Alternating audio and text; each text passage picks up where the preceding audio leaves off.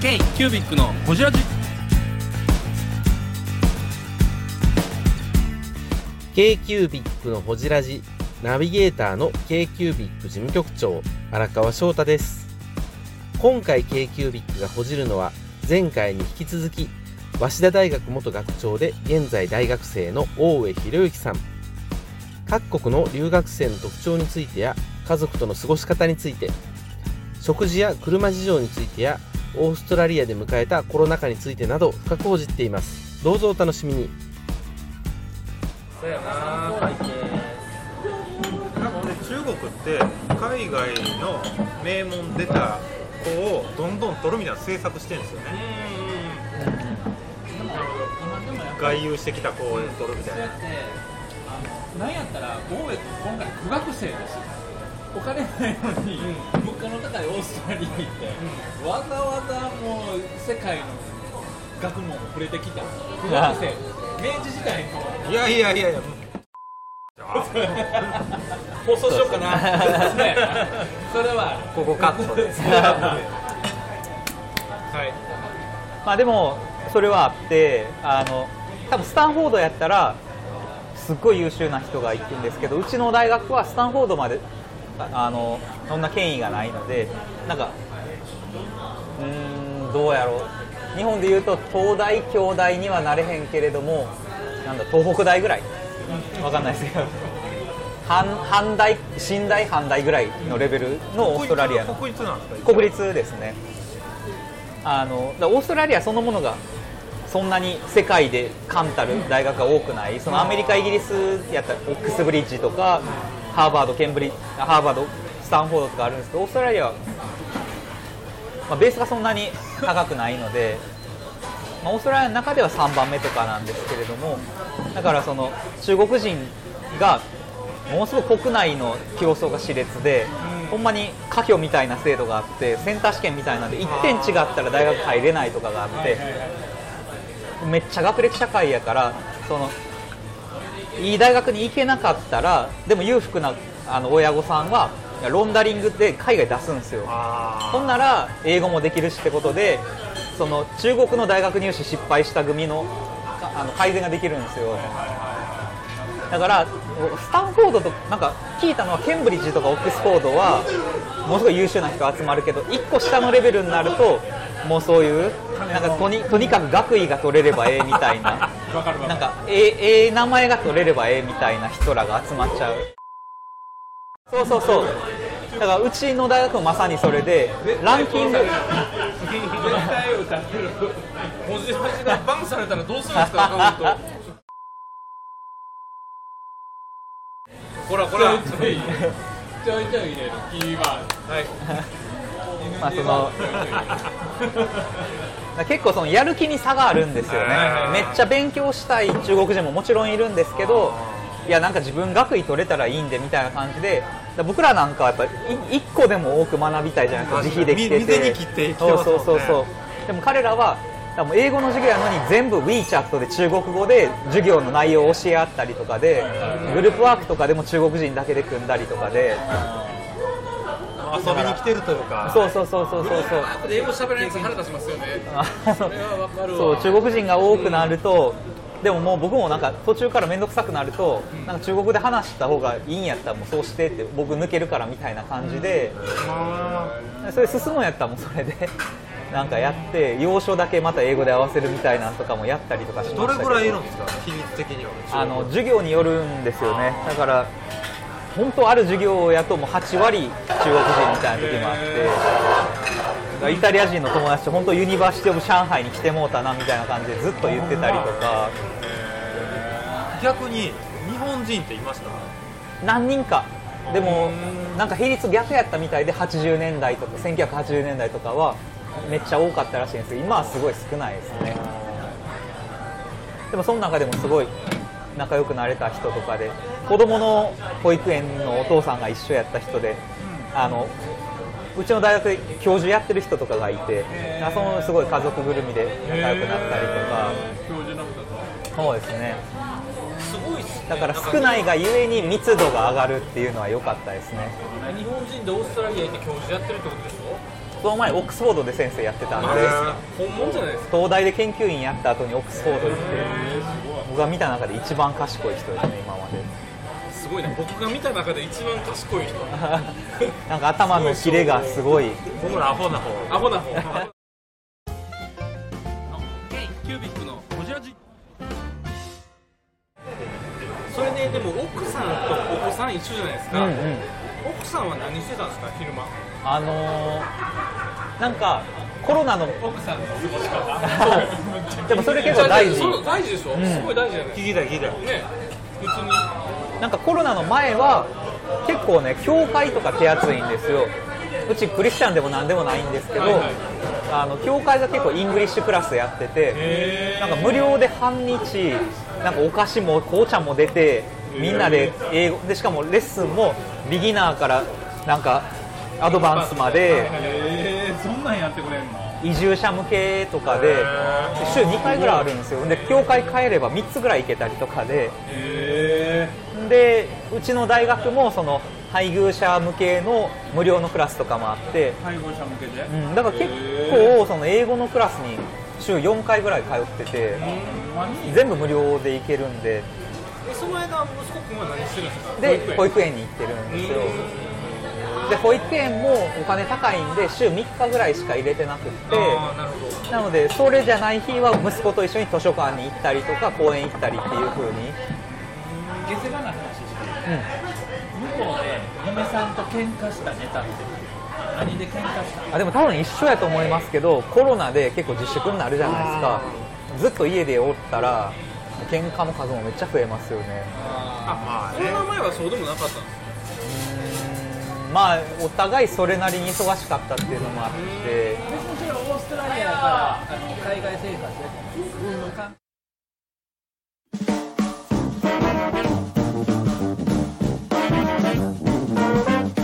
k q b i c のホジラジではリスナーの皆様からメッセージをお待ちしております。アドレスは info.kcubic3.com info.kcubic3.com もしくは KQBIC サイトのメッセージフォームよりお願いします。iTunes のコメント欄でもお待ちしております。皆様のお便りせーのお待ちしています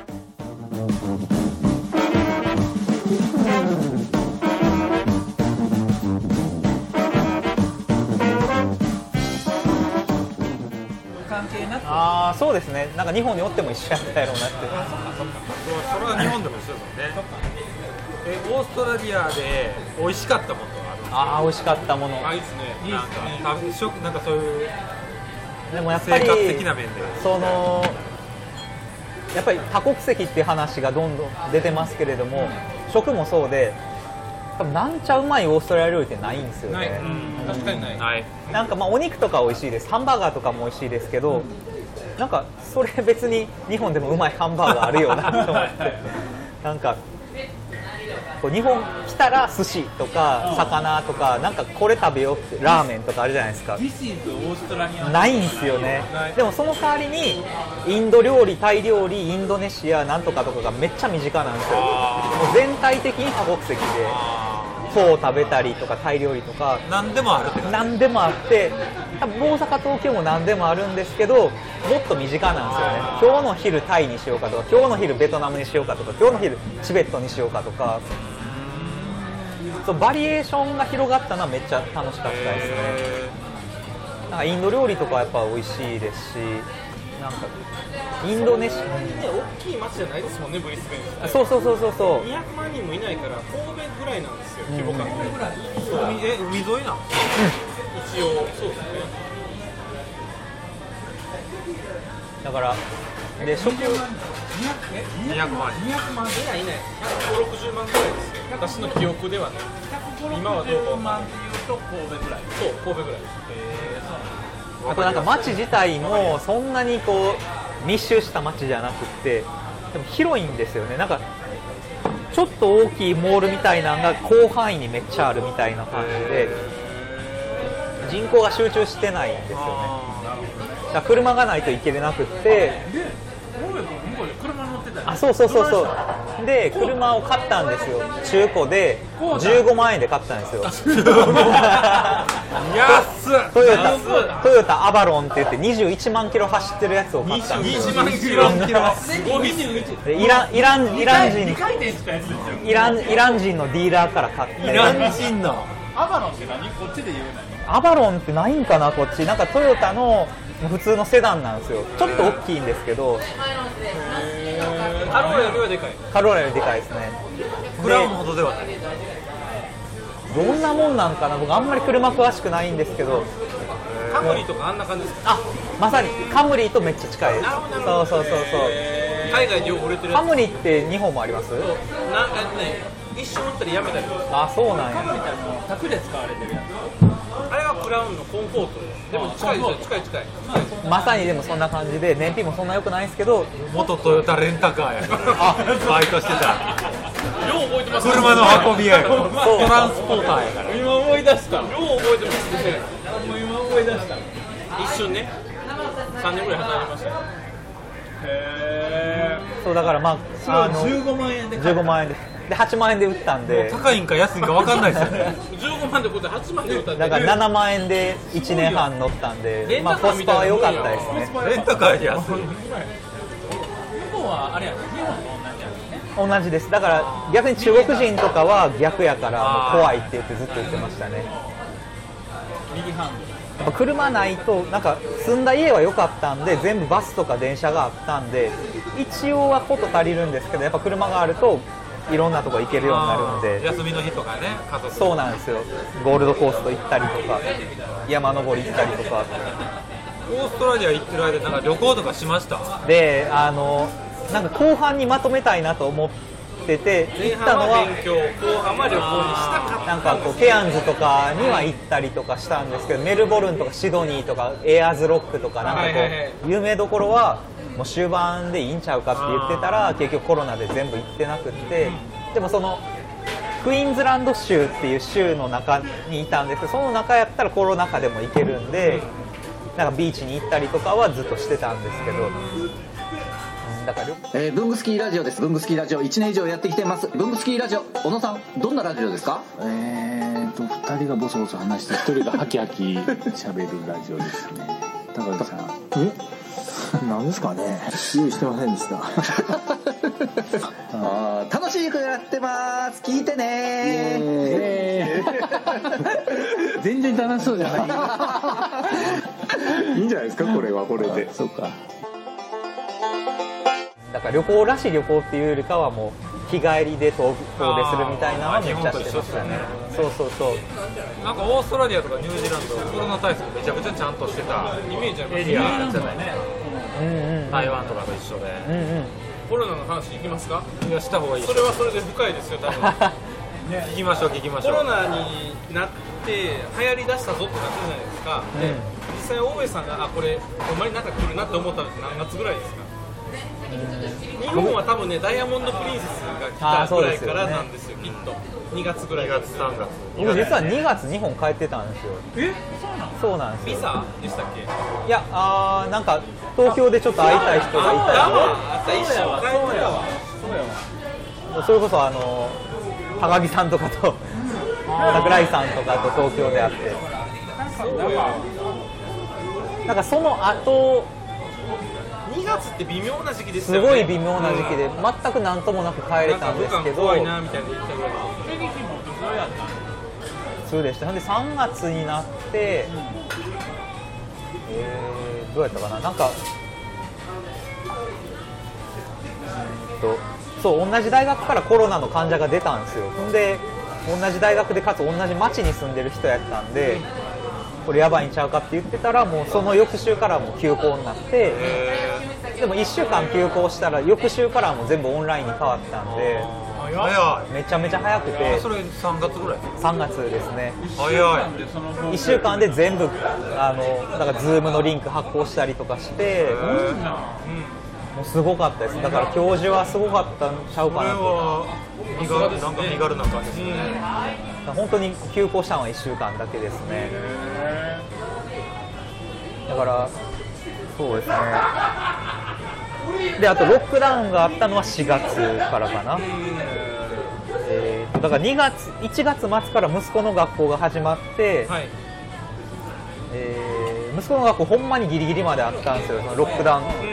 なんかもうオーストラリア中見ててもなんで学校閉めへんねやっていう声がめっちゃ上がってきたんですけど prime minister 首相はその学校を止めたらもう本当社会が全部止まるからって言って親も仕事行かれへんようになるしで最後まで止めるのを拒んだんで日本でもそういう議論はありましたね確かに。めっちゃ長かったんですよ。だから最後まで行けて誰が見んねやってね。そうそうそうそう。そうそうでも結局ロックダウンも合わせてで3週間ぐらい休んだんかな学校。あの子供の学校は。大学は1週間ですけどなんかちょうどそのセメスター休みみたいなのが子供もあったんで元から2週間休みとでエクストラでプラス2週間ぐらいか。だから1ヶ月ですね。k q b i c のほじら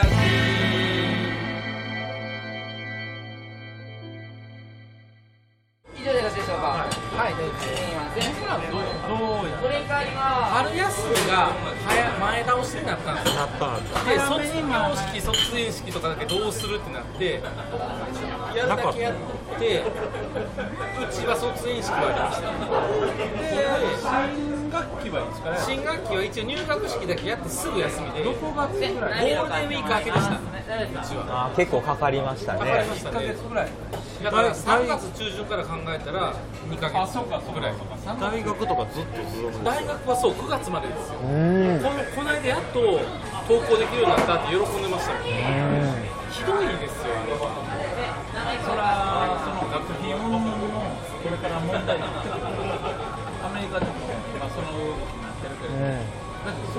それで同じ学費払ってんのおかしいありえないですよね。学校使えないだって自殺する大学生多いのよいやわかりますよ。こんな多いですか？だって新新しく入ったねち違う地域でバイトも行かず田舎から出てきたズームだけでやってて友達もいないですよ。あときつい。僕なんかめちゃくちゃギャップ感じるの、東京と地方全然感覚違う、この前博多行ってましたもんね。全くでも大阪もまだ緩いけど、まあ、東京もガジェットなおかしいやまだみんな怖いなどっちかっていうと関西が一番緩い。気もした関西緩い。東京行った時に思ったのは東京はまだ半分ぐらいですよ。でも博多なんか全然緩い。全く緩い。それ多分博多だからですって。福岡のど真ん中だから博多もだから博多じゃなくてちょっと田舎とか行ったらえで実際そのコロナ来たぞとロックダウンになるぞって言った時のロックダウンってどういう感じだったんですか？多あでもやっぱり分日本と違いますよね。すごい厳しかってうん。なんか同一家族じゃなくて3人以上で集まるのも禁止されたんですよ。へだからそこまで。それは逮捕されるんですか？で、えー、と罰金ですね10万円。うわ10万円。しかも結構ポンポンされてましたね。10万円。だから家の中でもホームパーティーみたいな感じでやってたら通報されるとあの罰金を1人10万円払わされる。ーこれ40万取られるそうそう。ここはもうダメですね。ああの周りにはいないですけどすごいもうツイッターとかニュースとか見ててももう至る所でっていう感じで。やられたーみたいな。10万 k キュービック終わりですよ。いや3人までやったら。OK やからゲスト呼ばれへんだけ。厳しかったです。だからもう法律というか決まりとしてやってるんで、で、まあ、買い物とかは外に出ても OK ですし、まあ、軽運動なんか運動やったら OK っていう感じで。やっぱり犬散歩してる人とかも多かったですねやっぱりその時は。よりもやっぱりシビアに動いたよねオーストラリア。いやそれだいぶシビアな感じしますよオーストラリアシビアにそもそも欧米人って自粛っていう発想がないんで自粛っていう発想がないから法律で決めないと勝手にしよるんですよね。絶対そこはルールで決めないと好き勝手しやるからルールで決めないとしゃあないっていうところがあると思うんですよ自分らのその横のモモラルじゃないけど、うん。気を使う合うっていうのはよくわからない。だからモラルも移民の国家やからもうよく分からへんですねみんな違うそれぞれみんな違うからカルチャーが、日本はほらある程度単一民族やから、育ってきた環境も一緒やし。同じようなあの気持ちのつかみ合いはできない。共通意識もあるけど。日本の緊急事態宣言なんてロックダウンでもなんでもないですからね、行こうもだとこでも行けたし、確かにそれは海外とは全然違うと思う。移民国家になったらまあもう法律でやらんとそうそう。そう、それぞれの文化が違うから、州によってもやっぱ国,、ね、国レベルに全然違うじゃないですか法律も。オーストラリアって本当に州の力がすごい強くて。K q b i c のホジラジ。この番組の提供は山本修行ロンド工房。レアハウスでお送りしております